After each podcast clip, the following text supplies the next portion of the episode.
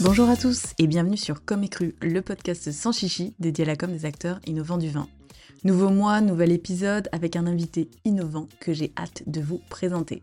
Sans plus attendre, voici un extrait de ma conversation que vous pourrez rejoindre dès demain sur Comme et.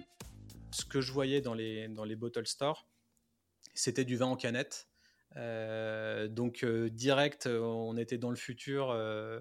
alors moi, je me suis spécialisé dans, dans la boisson à partir de ce moment-là, où quand je suis rentré dans les bottle stores, je voyais euh, euh, toutes les bières en canettes euh, qui étaient plus des, vinyles décorés que, que, des canettes à boire, tu vois.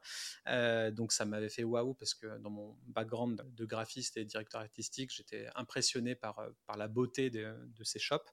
mais quand même, on trouvait beaucoup de vins en canettes. et puis, bah, ils étaient quand même déjà très tournés RTD, donc prêt à boire, ready to drink.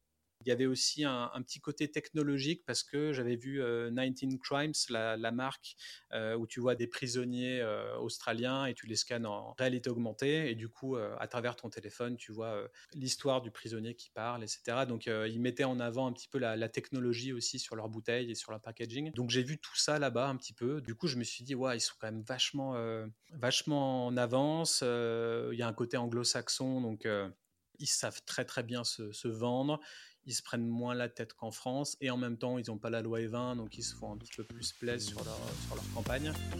Et si cet extrait vous a plu, vous pouvez vous abonner sur la plateforme que vous êtes en train d'utiliser pour ne pas manquer la sortie des prochains épisodes.